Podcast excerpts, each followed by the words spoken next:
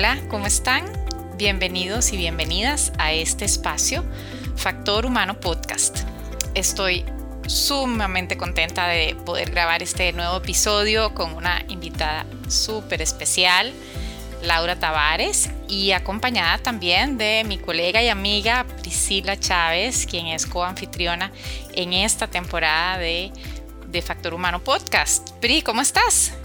Súper bien, feliz de estar acá de vuelta. Habían pasado ya algunas semanas desde la última vez que, teníamos una conversación de estas que siempre se ponen, siempre se ponen interesantes y, bastante eh, inspiradoras. Entonces, feliz, con fuerza y, también muy emocionada porque siento que este es de, de esos episodios en donde conectamos con gente que está en la misma frecuencia. Ay, sí, mágico, mágico. Estamos tan felices. Como les decía, tenemos nuestra invitada súper especial, Laura Tavares.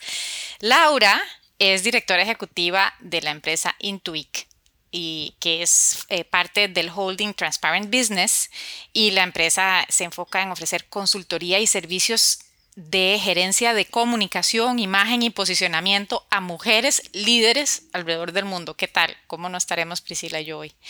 Laura tiene 20 años de experiencia en mercadotecnia, comunicación corporativa, relaciones públicas, estrategia de comunicación y ha dirigido equipos multidisciplinarios eh, a nivel de toda Latinoamérica y, y más. Y bueno, Laura tiene formación en comunicación y relaciones públicas, su formación académica en licenciatura y además una maestría en educación, cosa que me encantó conocer. Laura, bienvenida. Muchísimas gracias por acompañarnos en este espacio y gracias por ah, aceptar nuestra invitación.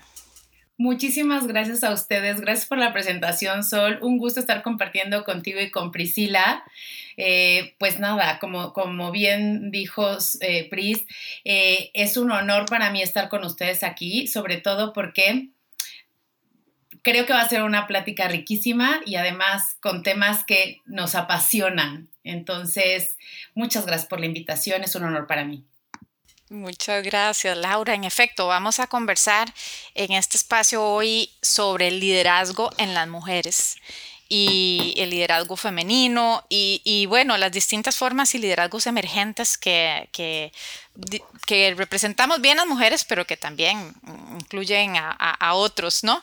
Y, entonces, bueno, entrémosle un poquito con este tema tan interesante. Laura, vos en, tu carrera, a lo largo de tu carrera, has asesorado y apoyado a, muchas mujeres que están hoy día en la cima del éxito empresarial y corporativo, ¿cierto? Contanos eh, con, e, tu, con esa experiencia que tenés, eh, eh, ¿cuál es la clave para que las mujeres lo logremos? Pues mira, la verdad es que la clave, como siempre lo he dicho, es, primero que nada, de verdad lo he visto recurrentemente en todos los niveles y, con, y, en todas las culturas. Lo que siempre les digo, lo primero que tenemos que hacer es creer en nosotras. Creo que eso es lo más importante y la base de todo nuestro trabajo. Creer en nosotras y creer en lo que estamos haciendo. Eh, yo sé que por ahí de pronto se ha puesto como de moda el tema del síndrome del impostor, que es real, que es muy real, que le pasa a hombres y a mujeres, pero más a las mujeres. Entonces yo siempre les digo, cuando, cuando tengo la oportunidad y el gran honor de trabajar con muchísimas mujeres alrededor del mundo, siempre lo primero que les digo es cree en ti, crees en tu mensaje, es tuyo, no es que alguien te haya venido a decir que tienes que decir, es que ¿cuál es tu mensaje? ¿Cuál es, cuál es, ¿Qué es eso que a ti te mueve? Y, me da mucha risa porque el otro día platicaba con una persona que me decía, ¿por qué siempre haces esa pregunta? Cuando yo trabajo con la gente, lo primero que me gusta, después de conocernos y demás, lo primero que me gusta preguntar es si el tema económico o los temas que hoy te mueven en el mundo laboral no fuera un, un factor importante y determinante, que es importante, ¿no? Para, porque nos tienen que pagar por lo que hacemos, pero si ese no fuera un, factor determinante, si no tuvieras ese, ese punto de, o ese requerimiento, ¿a qué te dedicarías? For free, o sea, sin que nada más importara, sin que nada más tuviera eh, peso sobre tu decisión, ¿a qué te dedicarías?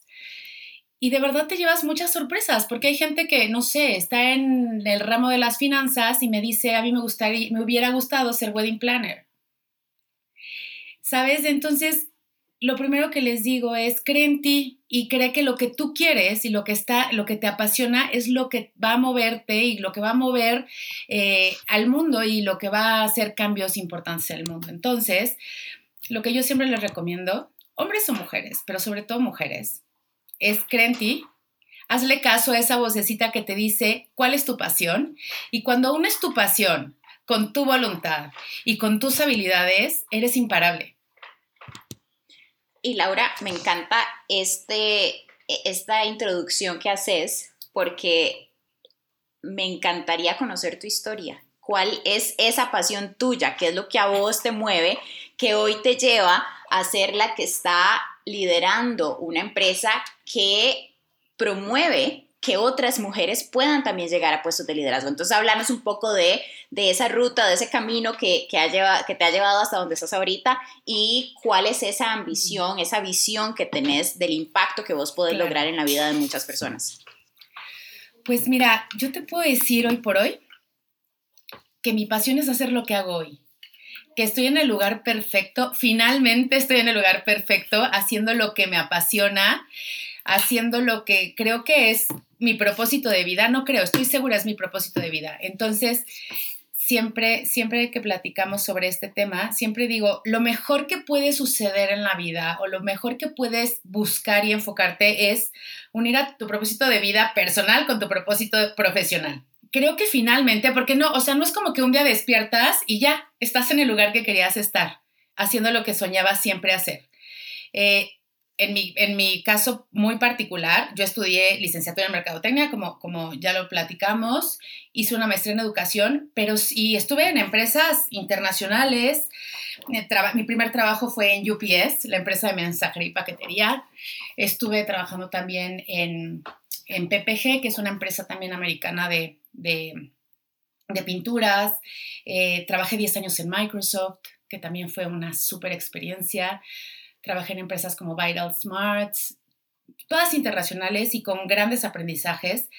Sin embargo, siempre me sentí no inadecuada, pero sí como que no estaba en mi zona, como que algo me faltaba, como que también la vida me llevó a vivir experiencias como todas las mujeres, ¿saben? O sea, como todas y cada una de las mujeres me llevó a, a vivir en primera persona las situaciones que muchas mujeres vivimos, ¿no? O competencias eh, por, por posiciones entre hombres y ganaban, ganaba el, candidato hombre, eh, ya saben, desigualdad de, de sueldos, en general lo que cualquier mujer vive honestamente día a día. Entonces yo me acuerdo que una vocecita dentro de mí decía, cuando yo tenga la oportunidad de ayudar a otra mujer, lo voy a hacer, porque no quiero que pase lo que yo estoy pasando hoy. Siempre que tenía estas, estas situaciones, eh, yo decía, tengo que cambiar esto, ¿no? O sea, yo estaba soltera antes de casarme y demás. Me acuerdo que después de casarme y todo, en una empresa internacional como todas las que acabo de mencionar, eh, tuve, me embaracé, tuve mi primera hija y aunque era una empresa internacional, aunque era una empresa muy abierta y, y con temas de igualdad y demás, no había un cuarto de lactancia. Y todas las mujeres antes de mí que estaban embarazadas tenían que ir al baño a, eh, ya saben, a hacer extracción y todo esto para las que regresábamos a trabajar. Y cuando yo regresé, yo tuve la oportunidad, además en esta empresa maravillosa que me dio seis meses de maternity leave, eh, tuve la oportunidad de, conocer la Liga de la Leche, ¿no? Que te explica que amamantar es una muy buena opción y todo, y yo estaba muy convencida de esto. Cuando yo regreso a trabajar después de seis meses, digo, ¿cómo es posible que no tengamos un cuarto de lactancia? Esto es súper incómodo. O sea, hacerlo en el baño o en tu carro, o sea, de verdad pasabas peripecias, tú muy ejecutiva, llegabas a la oficina con tu loncherita de lactancia y con todo este, ya saben, esta producción, porque está una producción llevar todo tu kit, más aparte la laptop, más muy ejecutivo todo, pero andas cargando. El abrigo, todo. Exacto, el almuerzo, el abrigo, aquí en México en un solo día pasamos por, por tres estaciones en el, este, al día, este, entonces era todo un tema. Hasta que dije, ¿por qué? O sea, ¿por qué estamos pasando por esto? En realidad no es culpa de nadie ahí me di cuenta que lo que había falta, que lo que hacía falta era cultura, cultura. ¿no? Este, probablemente la gente de recursos humanos no estaba, eh, o eran hombres, o no estaban lactando, o eran estaban solteras. Entonces, hasta que te ves ahí, es cuando te toca ver por un cambio y que además beneficie a otras mujeres. Entonces, yo siempre he dicho, cuando pasas por esas situaciones es porque tienes la obligación de cambiar las circunstancias.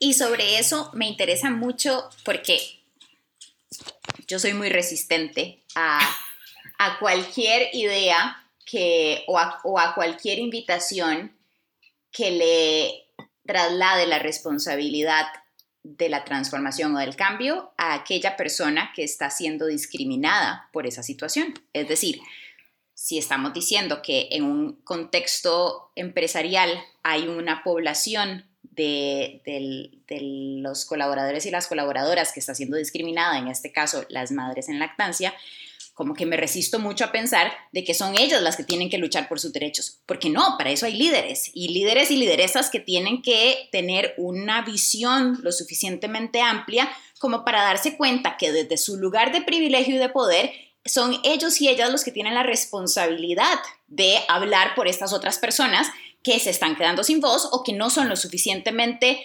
influyentes o fuertes dentro de la jerarquía corporativa para poder generar un cambio. Entonces, quiero que, que naveguemos un poco sobre eso, porque, porque creo que el, el, tema de mujeres en lactancia aplica también, ¿verdad? Para, para poblaciones no representadas, aplica también para personas que tienen algún otro grado de, que sufren algún otro grado de discriminación o de opresión ya sea porque, porque tienen algún tipo de discapacidad. Entonces, sí, me, parece interesantísimo que hablemos acerca del modelo de liderazgo. ¿Qué es el tipo, ¿Cuál es el tipo de líder que deberíamos de aspirar a llegar a ser para justamente no solamente liderar nuestros negocios y nuestras vidas, sino también a todas las personas que están abajo? Claro, mira, lo que acaba, o sea, me encanta esta pregunta justamente porque eh, yo creo que hay un, nuevo ritmo y hay también una nueva forma de liderar. Definitivamente yo creo que ser un líder consciente es, es, la forma de liderazgo del futuro. Te voy a decir por qué. Obviamente los líderes hoy tienen que ser conscientes de las situaciones que son ajenas a ellos. Como te decía en el ejemplo de la lactancia, ¿no? Si no había una mujer lactante que tuviera la necesidad real y, y, en ese momento, no, o sea, los cambios no pasan, ¿no? Pero ese es justamente el principio de la conversación que teníamos. Mujeres, crean en ustedes, no importa si están en mandos medios, no importa si están hasta, hasta, hasta arriba de la pirámide, hay que creer en nosotras. Yo en ese momento no era una líder, o sea, era una gerente promedio de esa corporación. Sin embargo, yo veo en retrospectiva y digo, si yo me hubiera quedado de, mm, no, bueno, pues esto es lo que hay, así es la vida, o sea, todas las mujeres, directoras, gerentes, eh, entry level, que fueron mamás anteriormente así, hicieron su proceso de lactancia, pues yo tendría que seguir lo mismo, ¿no? Porque además es como, la verdad, honestamente es un camino fácil, más fácil. Y por otro lado, pues es lo que toca, ¿no? Entonces, por eso yo siempre digo, no importa, o sea, no, no te esperes a ser líder para creer en ti, para cambiar el mundo. Desde la posición que tengamos, más como mujeres, podemos hacer cambios, cambios incluyentes, cambios que van a afectar a tu comunidad y también van a beneficiar a las que están igual que tú, pero también a las que están arriba y las que están abajo. De eso se trata, de que hagamos cambios conscientes y reales. Obviamente, si yo no llevaba este conflicto o esta, esta oportunidad, digamos, que yo tenía, si, yo, si yo no lo escalaba, porque lo escalé, o sea, lo escalé hasta arriba, hasta las últimas consecuencias, el director general, todo el mundo se enteró. Si yo no lo escalaba, probablemente creo que no, no, no lo podía hacer, o sea, no podía ser responsable al leadership team, porque no era su realidad, porque no lo estaban viendo y porque nadie lo había puesto ni expuesto en la mesa. Entonces, ¿Cómo lo hiciste? ¿De qué manera navegaste esa parte de tener que acercarte a un leadership team, ¿verdad? Un equipo de, de, tomadores y tomadoras de decisión. Eh, porque lo mismo en este tema será también en el tema de quiero pedir un aumento salarial o estoy sufriendo acoso en mi, en mi espacio de trabajo. Exactamente. Entonces, ¿cómo se, cómo se navega eso al, tener que hacerlo con, personas de, de, otra jerarquía? Mira, yo no, o sea, soy lejos experta en, en, en temas, por ejemplo, de acoso y esto, o sea, creo que ahí tendríamos que tener como un experto en esos temas porque creo que, que, hay más, más involucrado. Pero en cosas así como el aumento de sueldo, como este tema de la lactancia, como para, para generar cambios, ¿no? también el trabajo remoto. Digo, ahorita la realidad y la pandemia nos ha llevado a abrir las, los panoramas en el lado corporativo, pero cuando no existía el tema del trabajo remoto también, o sea, tuve muchas experiencias a lo largo de mi vida donde también me encontré con jefes que me decían, no, el trabajo remoto no funciona. Y yo, pero por supuesto que funciona y te lo voy a demostrar, ¿no? Este, entonces, cuando ves este tipo de resistencia a cosas que pudieran mejorarse y democratizar las oportunidades de trabajo y democratizar también que todos nos sintamos cómodos en un ambiente laboral, lo que, o sea, en este caso de la, lactancia, lo primero que, y, que se puede hacer un paralelismo con otros requerimientos como aumentos de sueldo y demás, primero es ver qué es lo que tú necesitas y por qué lo necesitas, hacerte consciente. Tú no puedes defender lo que no conoces y no puedes defender lo que no dominas. Entonces, una es entender por qué lo quieres y para qué lo quieres y qué beneficio te trae a ti, pero también qué beneficio trae a otras personas, ¿no? En el caso de la lactancia, pues muy fácil, me beneficiaba a mí, pero beneficiaba también a las generaciones que en ese momento iban a, iban a pasar por la misma situación. En el caso del aumento de sueldo es lo mismo, o sea, te beneficia a ti, pero también haces consciente al jefe y a los directores que hay que cerrar esta brecha, o sea, que, que así como tú tienes requerimientos y necesidades económicas y los, o sea, que son iguales a los de los hombres, o sea, no debería de haber una diferencia por ser mujer, ¿no? Y, que así como los hombres se comprometen, las mujeres también. Entonces, eh, una de las cosas que a mí siempre, siempre, siempre, o sea, me, queda claro y que siempre lo, llevo y, lo pienso a todos lados donde voy es no debería de haber una diferencia entre hombres y mujeres, porque aunque somos diferentes, nos complementamos. No podemos sacar de la ecuación a los hombres tampoco y convertirnos en las superfeministas poderosas y, bueno, el patriarcado y, ¿sabes? O sea, respeto esas posiciones, está bien, debe de haber diversidad en, en todos los sentidos, sin embargo, yo creo que deberíamos de trabajar en equipo. Entonces, por otro lado también, cuando tienes claro lo que tú necesitas, lo que tú quieres y para qué y cómo impacta en tu sociedad, creo que es más sustentable un argumento así, sostenible y defendible. Y, por otro lado, cambias corazones, cambias conciencias, porque eso es lo que nosotros necesitamos ahora. Bueno, nosotros el mundo necesita, ¿no? Un cambio de conciencia, no a ver quién tiene la razón, ni quién gana, ni quién pierde, no, o sea, es cambiar la conciencia para hacer una comunidad mejor. Ahora, en eso, o sea, a partir de ese momento, yo te puedo decir que hoy por hoy siempre tengo dos hijas, ¿no? Niñas, mujeres, que quiero que tengan una vida laboral mejor, que tengan oportunidades, y no solamente laboral, desde, desde pequeñas, que la conciencia colectiva que tenemos como, como sociedad cambie respecto a las mujeres. Que no les tengan que decir, ay, mijita, ¿quieres estudiar ingeniería? Y qué pena, porque pues esa es carrera de hombres. O quieres ser la mejor futbolista de soccer del planeta y te va a costar tanto trabajo corazón porque eso es para hombres. Pero bueno, si tú quieres. Mm. Que, que, me encanta Laura. Sí, eh, bueno, esa palabra clave, me encanta esta línea que, por la cual nos, nos llevas Em, porque he andado un poquito conversando sobre liderazgo transformacional en, algunos foros y se me, me, resuena mucho todo esto que decís en, en donde em, creer, en, creer en ti, ¿verdad? Como punto de partida y, y, luego, y luego porque estamos en tiempos donde las formas tradicionales de liderazgo, no sé qué, qué, les parece, pero creo que las formas tradicionales de liderazgo ya, ya están dejando de funcionar. Y cuando me refiero a esas formas tradicionales, es un poquito más el liderazgo asociado a las jerarquías, por ejemplo, a las estructuras jerárquicas, o los liderazgos, no, obviamente asociados a, a una autoridad formal, eh, ¿no? Que, que están dadas por las jerarquías también, y esta centralización. Estamos en tiempos en donde el liderazgo aparece en, en, muchísimas otras formas y en la historia que nos contabas decías, yo pues tenías un cargo gerencial, pero bueno, había muchísima otra jerarquía probablemente encima tuyo, pero te encontraste con una situación que, quisiste transformar y que, y que y, y, y, nos y nos decías un poquito conversándonos sobre el cómo, bueno, donde están las resistencias, hablabas de las resistencias, ¿verdad? Y van a haber resistencias. Y yo decía, de pronto las resistencias hasta, pueden ser un buen, buen insumo, buena información. Por donde viene la resistencia, algo hay ahí. Y entonces puede ayudar. Y vos decías también, hay que tener mucha claridad, nos decías primero, como para avanzar y para liderar esas transformaciones. Pero esas transformaciones las podemos liderar desde cualquier posición jerárquica, desde cualquier sitio, siendo de cualquier género, hombre o mujer, o alguno de los espectros que, ¿verdad? De, de, cualquier forma como nos, identifiquemos, ¿no? Em, el liderazgo de las cosas que queremos que sean distintas es posible y eso, eso, eso es como un mensaje que estoy, que estoy capturando y me encanta porque decís, lo que hay que hacer es cambiar corazones y conciencias. Y es una definición muy nueva de liderazgo, ¿no? Es, es como una forma distinta de pensarlo.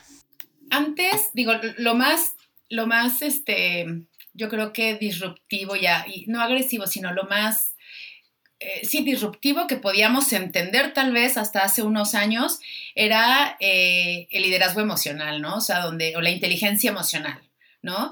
Donde, donde bueno, era una propuesta, donde podía, pero, honestamente siento que nos hacía falta el que los líderes sean vulnerables, el que los líderes nos veamos como seres humanos, o sea, porque honestamente pensamos, no, o sea, en tercera persona, ¿no? De ellos son inalcanzables, ellos son perfectos, ellos llegaron donde están porque hicieron lo inimaginable o no sé, nos imaginamos muchas cosas de los líderes. Y cuando, cuando nosotros, y eso nos da una línea para que cuando nosotros llegamos a, a esas posiciones, nos hacemos la idea o traemos culturalmente la idea de que tenemos que ser estoicos, inamovibles, como el rey o la reina, que no lloran, que no sufren, que no...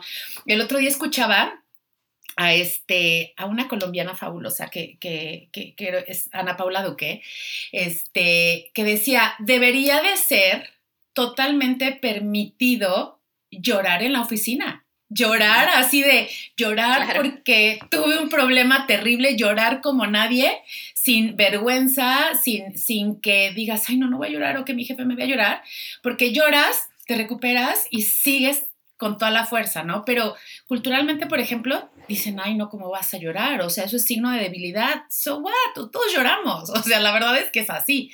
Algo tan humano, claro. Algo súper humano. Vernos tan poco humanos como líderes o en general en, en el tema laboral, yo creo que no ha sido algo tan, tan beneficioso y, poco a poco estos corazones que te digo que hay que ganar y que hay que transformar son parte de la ecuación cada vez más. Ahora con la pandemia ni, ni, se diga, ¿no? Entramos como estamos ahorita a las casas de las personas, entramos en, en videollamadas y demás a saber que tienen hijos, que tienen familia, las condiciones en las que vivimos. Eh, y escuchamos al perro, al gato, a los hijos gritar y mamá la cartulina y en la escuela. Entonces, ¿cómo no? Son o sea, vulnerabilidades. humanos. Son, vulnerabilidades que nunca hemos tenido que confrontar de esa manera tan cruda y tan presente. Y creo que a lo que vos le llamás que es algo cultural, yo, yo lo veo como, como un fallo del sistema. Y el sistema es patriarcal. Entonces voy a hacer un comentario que puede ser muy poco popular en, este, en esta conversación. Yo, yo se me hace enriquecedor siempre, siempre. Pero yo, yo sí soy feminista radical. Yo sí quiero que se caiga el patriarcado y quiero que se queme a las cenizas.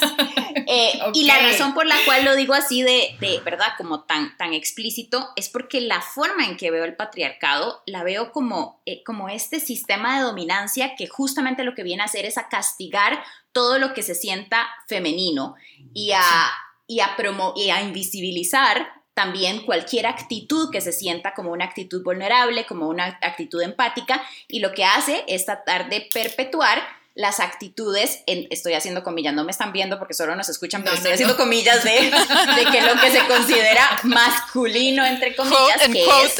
Exacto. exacto. De, de no llorar, de no mostrar emociones y eso. Bueno, para efectos, PRI, en este momento en que estamos grabando esto, lo que está pasando en, Afganistán, ¿verdad? históricamente, hoy es 17, 17 de agosto de, de, 2021 y está pasando una. Eh, digo, yo estoy con el corazón en. Y no sí sé que pasan cosas dramáticas para las mujeres eh, alrededor del mundo y, mucho más cerca de nosotras también, en nuestros países vecinos y en nuestros propios países y, en nuestros, hasta en muchos de nuestros hogares. Es decir, no hay que ir muy lejos. Pero es que ahorita está pasando eso y eso es como muy fuerte, ¿no? Es como una señal muy fuerte. Eh, sí, yo estoy y, de verdad que está uno. Uf. Yo, yo también, o sea, me gustaría ir. Eh, agarrar un grupo de mujeres y decirles, vengan, de este lado las traemos, están protegidas. Como tú dices, Sol, hay, hay más cercano, ¿no? O sea, hay gente cercana, hay comunidad cercana con esa situación. Perdón, Pris. No, no, no, me, encanta. Y, y, sobre eso, creo que lo que a mí me ayuda en estos momentos en donde me siento enojada, cuando tal vez eh, una persona cercana a mí o yo misma hemos sufrido discriminación o abuso o acoso, me sirve mucho navegar mis emociones y estos pensamientos con personas de confianza. Me encantaría saber, Laura, quiénes están en tu círculo de confianza, quiénes son esos líderes y lideresas a las que acudís, tal vez no para situaciones tan, tan trágicas o tan dramáticas, pero sí cuando tenés una idea de negocio, cuando querés validar algo, cuando te sentís insegura. ¿Quién está en tu, entre comillas, circle of trust, círculo de confianza? es justo lo que te decía, me encanta cómo se van entrelazando las preguntas y las respuestas porque la pregunta, una de las preguntas anteriores era en dónde estaba o, cuál es mi propósito. Estoy en el lugar adecuado, estoy emocionadísima de, estar haciendo lo que hago porque tengo una jefa que es mi amiga, mi partner, mi consejera, mi mentor y mi sponsor, que es mi eh, referencia número uno, que es Silvina Moschini. Eh, yo de verdad me siento bendecida eh, y a veces, digo, el síndrome del impostor me juega eh, una mala pasada porque digo, ¿cómo presumes? Y cómo te, o sea, cómo te sientes tan feliz y tan honrada y decirlo así, si hay muchas mujeres y hombres que no le están pasando bien, que no tienen el mejor jefe, que no han logrado, como les digo, juntar el propósito personal con el profesional, pero en mi caso así es. Y, y el otro día escuchaba a Simon Sinek que decía, que las personas que dicen, estoy en el mejor trabajo de mi vida, eh, y que la gente les contesta, ay, qué afortunado. Sí, sí me siento afortunada, pero también creo que he trabajado para eso. Y, para mí mi jefa, que, es una super líder, que, que además admiro muchísimo, que me ha enseñado muchísimo, es siempre en temas de negocio, y, de, algún tipo de mentoría y de consejos, Silvina siempre está ahí, siempre para mí y para mucha gente, como eh, la admiro porque mm, ustedes la conocen, pero una de las cosas que más me impresiona de ella y que siempre digo, ahorita les voy a contar también por qué Intuit es lo que es, eh, que más me impresiona de Silvina es que ella ha tenido un camino de emprendimiento, un camino de liderazgo, un camino de eh, levantar capital y, que nadie le quisiera, este, ya sabes, o sea, como que decían, ay, no, es una mujer. Y ahora sabemos que los, este, muchos inversionistas no invierten en mujeres porque creen que sus negocios son como temporales mientras se casan o mientras tienen hijos o mientras terminan pilates y empiezan la clase de lectura, en tal, lo que sea. Entonces, Silvina ha abierto caminos, ha roto techos de cristal y lo que más admiro de ella es que ella comparte, ella comparte esa experiencia y ayuda a otras mujeres. ¿Se acuerdan anteriormente? Yo tuve una jefa que admiro muchísimo también, eh, que es una, una grande. Eh, ella en algún momento le, le, dijeron que para crecer en la compañía tenía que ir a, otra, a, otra, a otro país a otras posiciones como para crecer, conocer y después ser directora general, ¿no? Entonces ella la mandaron a Nueva York a un equipo de ventas. Y ella cuenta, porque hasta inscribió un libro, este, que, que llegó a Nueva York a un equipo de ventas de puros hombres y ella pues toda cute, de zapatilla y demás, que en su primera reunión eran un grupo de hombres y, les, y, que dijeron, vamos a ver al cliente X que está aquí a 5, 7 cuadras. Ok, vamos, como Nueva York, al ritmo de Nueva York, caminando, todos hombres, y ella en zapatillas dice que llegó al cliente con los pies destrozados porque iban caminando rapidísimo y nadie fue para pararse y decirle, ¿estás bien? ¿Vas bien? No, porque ellos iban caminando al ritmo de Nueva York, de hombres, ¿no? Total que para para poder pertenecer y, llegar al círculo, se cortó el cabello como hombre, se cortó el pelo como hombre, se, este, se vestía en traje sastre, o sea, muy masculinizada. Eso fue en los noventas. Hoy entendemos que no tenemos que hacer eso. Y entonces Silvina es justamente la imagen de ganar como mujer, triunfar como mujer y además no tener que pelearse por una silla entre los hombres, ¿no? Entre la mesa de hombres. Silvina es de las que trae sillas, hace la mesa más grande y dice, cabemos todas porque cabemos todas. Y, siento que ella es mucho de, poder subir al barco a otras mujeres. Entonces creo que a mí me ayuda muchísimo eh, esa visión que, ella nos ha compartido. Y justamente ese es el espíritu de Intuit, ayudar a otras mujeres a que no tengan que pasar todo el camino de caídas y demás, sino facilitarles la vida, ¿no? Silvina ya llegó a un lugar, una posición de líder muy importante, quiere hacerle la vida más fácil a otras. ¿No? A otras que están ahí, que a lo mejor tienen, están atacadas por el síndrome del impostor, de realmente estoy aquí por mis habilidades, eres súper buena y además, honestamente, la permanencia de mujeres a esos niveles cuesta el doble porque es, un, es, un, es, un, lugar donde está mayormente dominado por hombres, ¿no? Entonces, a lo mejor, o sea, tienen este síndrome donde estaré bien, soy la única mujer en, en, el equipo de liderazgo. A veces es un poco solitario y entonces por eso nace Intuit, de la idea de Silvina, del camino que ella caminó y, este, y pues para ayudarle a otras mujeres. Por eso es para mí un gran referente de negocios y obviamente, en general, eh, tengo muchas, muchas imágenes de mujeres, muchísimas, ¿no? Eh, alrededor del mundo que ustedes conocen, o sea, que son conocidas a nivel mundial, como Michelle Obama y, Hillary Clinton y muchas mexicanas, desde Frida Kahlo, María Pérez, mucha gente, ¿no? Muchas mujeres poderosísimas. Sin embargo, para mí, creo que es muy poderoso ver a mis hijas, ¿no? A mis hijas que son niñas aguerridas, que son, que no se les cierra el mundo, ver a las generaciones más jóvenes, ver a, a mis sobrinas o a, a, las hijas de mis amigas o a mis propias amigas, ¿no? Que, algunas no están en el mundo laboral, sin embargo, en sus casas tienen sus propias compañías y sus propias empresas que dirigir, con hijos, con esposos, con requerimientos muy puntuales de una casa. Pero para mí me inspiran muchísimo todas las mujeres que están cerca de mí. Y como, como les digo, yo veo en mis hijas a alguien que me inspira porque las veo y digo, me emociona, me llena de emoción que las nuevas generaciones, todas esas nuevas generaciones, porque las veo a veces con sus amigas, cómo hablan. El otro día hablaban de feminismo y yo así, bueno, embelesada, escuchándolas.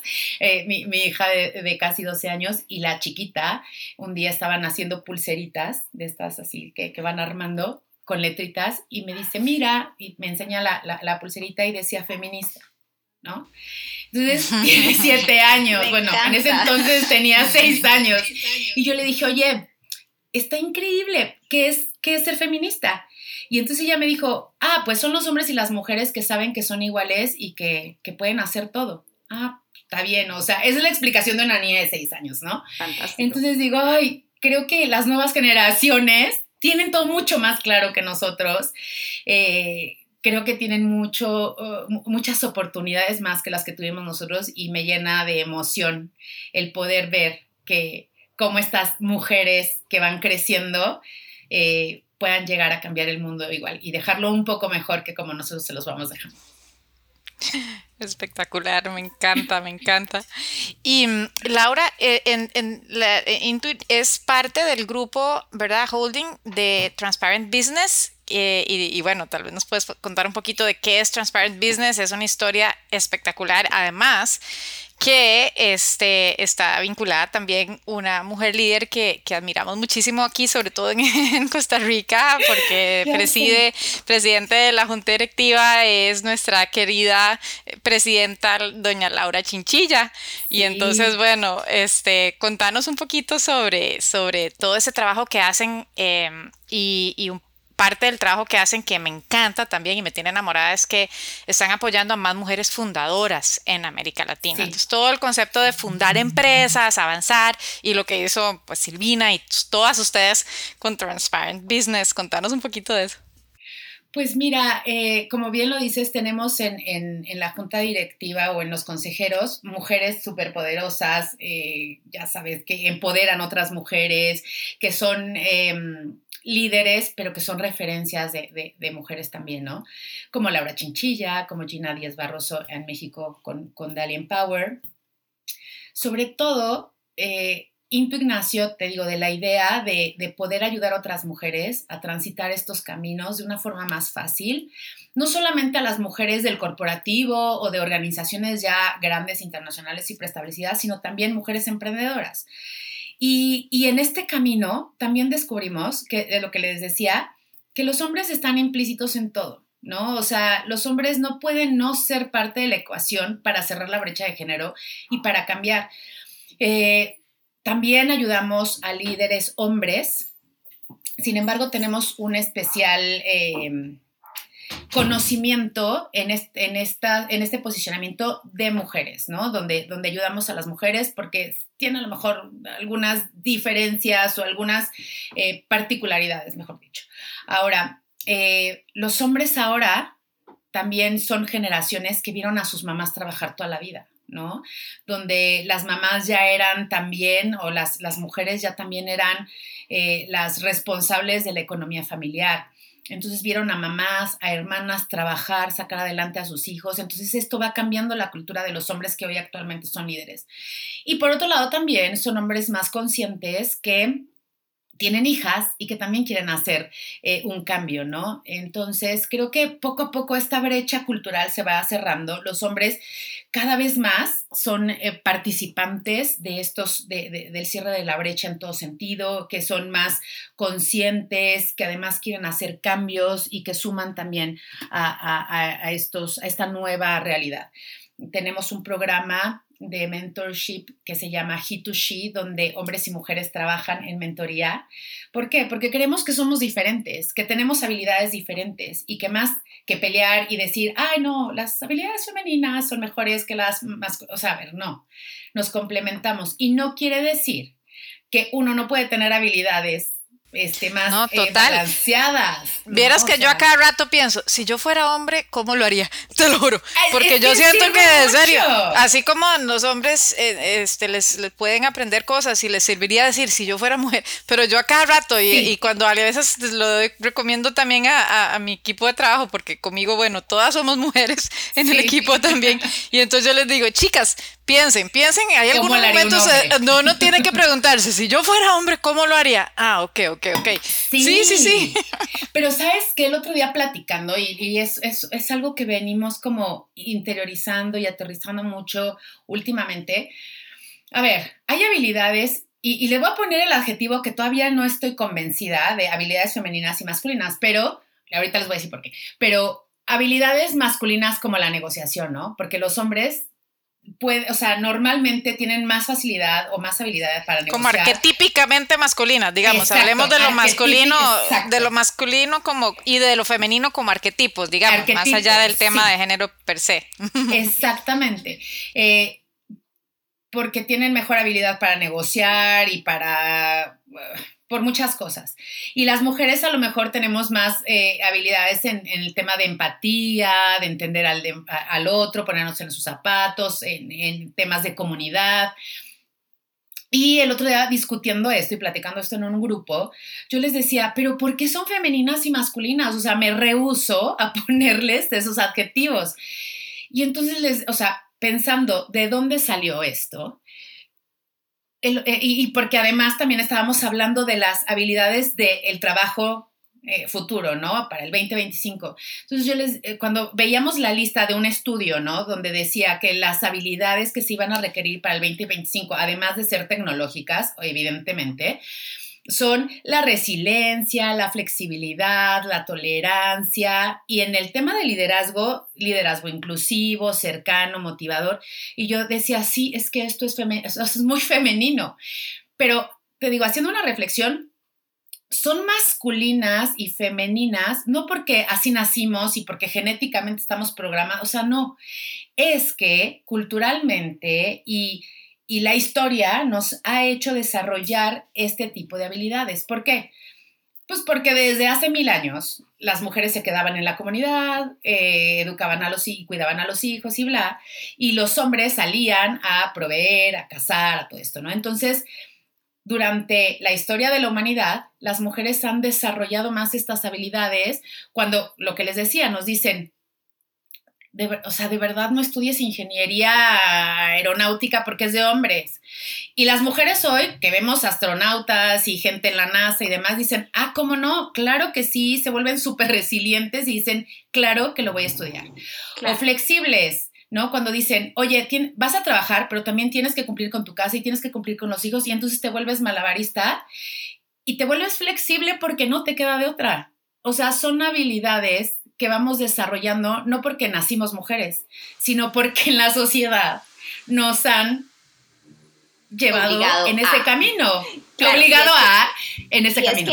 cuando hablamos de esto, no, no podemos desvincularlo a la realidad de los roles de género, en donde la sociedad nos ha impuesto tanto a personas que se identifican como hombres como a personas que se identifican como mujer a actuar de cierta manera, a tener ciertas habilidades. Yo soy una excelente negociadora. Tengo cero problemas para decirlo abiertamente. Soy una excelente negociadora, pero más pero más de una vez me he quedado callada porque una mujer en ciertos círculos y en ciertas mesas no es la que le toca negociar. Entonces ni siquiera se trata de qué tan hábil o qué tan talentosa soy, es qué tan aceptada soy en los círculos en donde me estoy desenvolviendo. Y con esto me interesaría muchísimo ir, ir cerrando la conversación hacia los retos, hacia qué tenemos hacia adelante. ¿Cuál es el reto más grande que tenés vos en esta misión que tenés, en esta pasión que estás viviendo, eh, con la que te levantás aspirando, aspiracionalmente pensando en lo que vas a poder lograr. ¿Qué es lo que te, qué, es lo que te mueve ahorita el piso? ¿Qué sigue? ¿Qué, sigue? Que, que, lo ves como algo realmente ambicioso por lograr eh, y que está obviamente hablando acerca de, tu propio carácter y tu propia aspiración como persona. Mira, ¿qué sigue en Intuit y para Laura, o sea, para mí todo esto? Es, es poder creer, mira, mi, sueño, mi sueño personal, pero además también es la línea de, de la empresa y del negocio, es poder ayudar y poder posicionar a líderes hombres y mujeres alrededor del mundo de una forma que sean el referente para las siguientes generaciones. Porque no solamente es eh, ser líder para, digo, sí, para obtener resultados y crecer a la empresa y generar más ingresos, sí, es súper importante. Posicionar a las marcas, posicionar a, a los voceros, a las personas, claro que es importante porque ese es nuestro objetivo, porque al final del día eso mueve la aguja, ¿no? De las empresas. Pero en paralelo estamos posicionando personas más humanas, más conscientes, líderes más inclusivos, líderes más cercanos, que van a ir poniendo una pauta para las nuevas generaciones. Entonces, líderes como Laura Chinchilla, líderes como Michelle Obama, líderes como Silvina Moschini, líderes como todas estas mujeres maravillosas que hoy por hoy están compartiendo sus historias, van a ser los referentes de las mujeres que van detrás de ellas.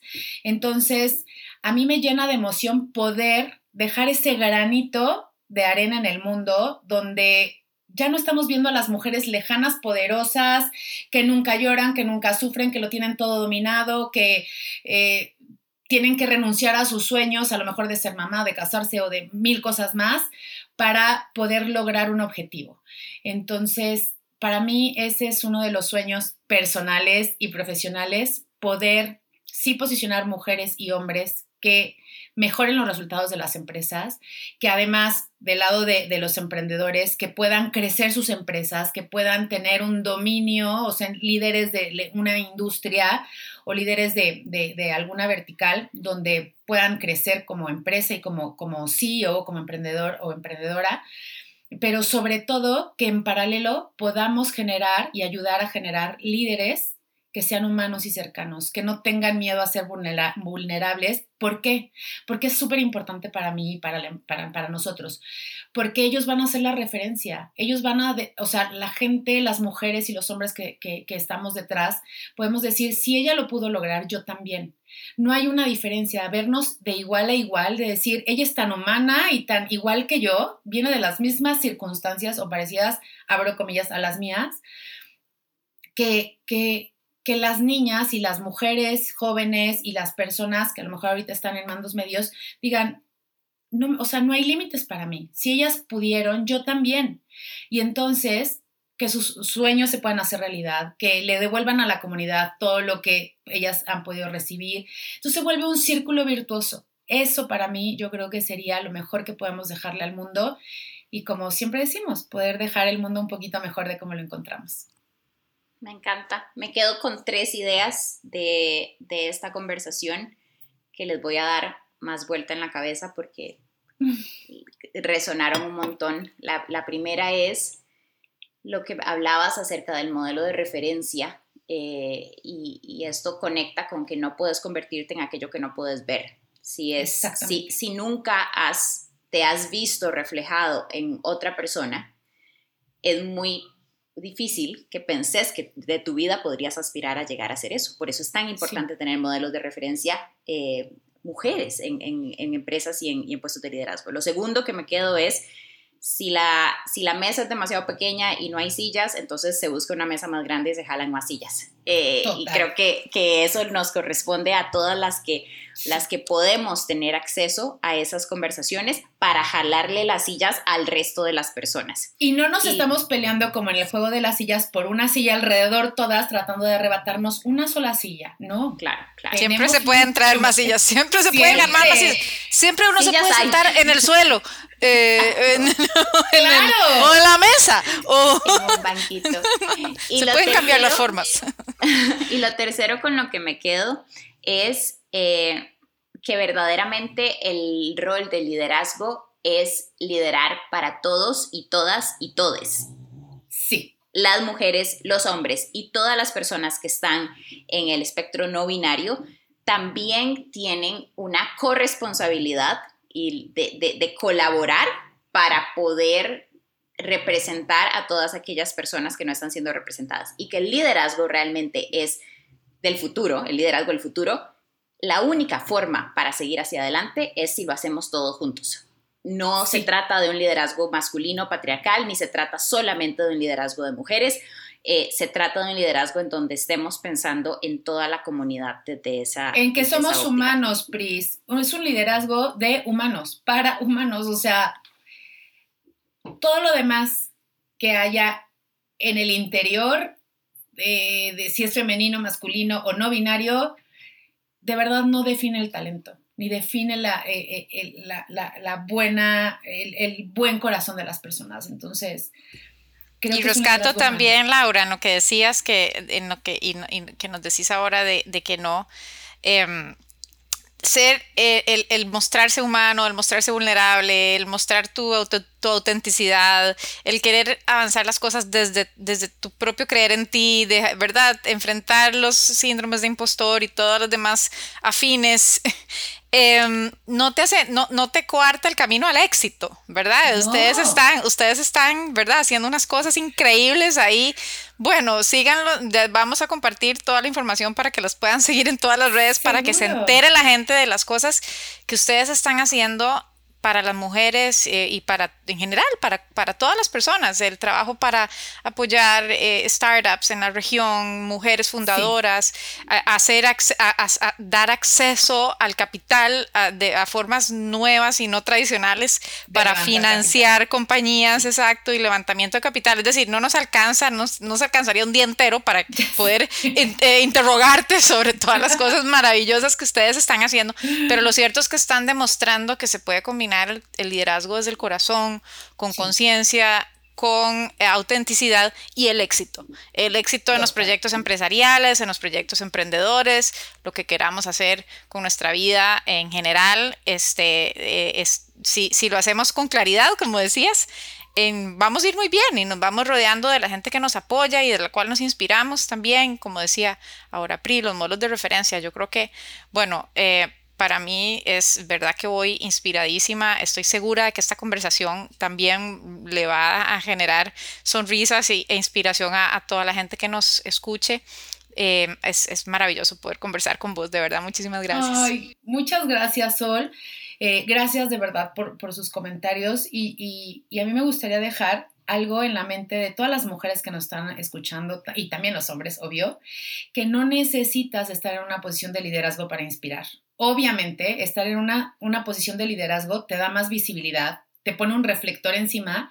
Entonces, como yo le digo a muchas de, de, las personas, de las mujeres que trabajan con nosotros, cuando estás en una posición de liderazgo, ya no es si quieres, es obligación volverte, o sea, utilizar tu voz para ser referente, ¿no? O sea, ya estás en una posición donde muchas personas te ven y entonces ya es una obligación. Pero cuando no estamos en esa posición de liderazgo, cuando a lo mejor estamos en un mando medio o inclusive cuando no, o sea, cuando estamos en nuestras propias comunidades, en nuestra casa, todas somos líderes, todas podemos ser referentes o de los hijos o de la comunidad y todas tenemos ese poder dentro de nosotros para hacer un cambio en el mundo. No tienes que estar en ninguna posición en específico. Si estás en una posición de importancia, o más bien, no de importancia, sino en una posición donde a lo mejor muchas más personas te escuchan, aprovechala, cree en ti el doble, pero no necesitas estar ahí para poder hacer un cambio. Me encanta, precioso. Laura, muchísimas gracias. De verdad ha sido magnífico em, poder conversar con vos, que no sea la última. Esperamos que haya muchos otros espacios. Y, Pri, muchísimas gracias, por supuesto, como siempre, tus magníficas preguntas y provocaciones nos hacen siempre salir con un proceso de expansión, ¿verdad? Este, energizante, como siempre. De verdad que muchísimas gracias a ambas por, por estar aquí por ser como son, por compartir, por seguir, por ser ejemplo.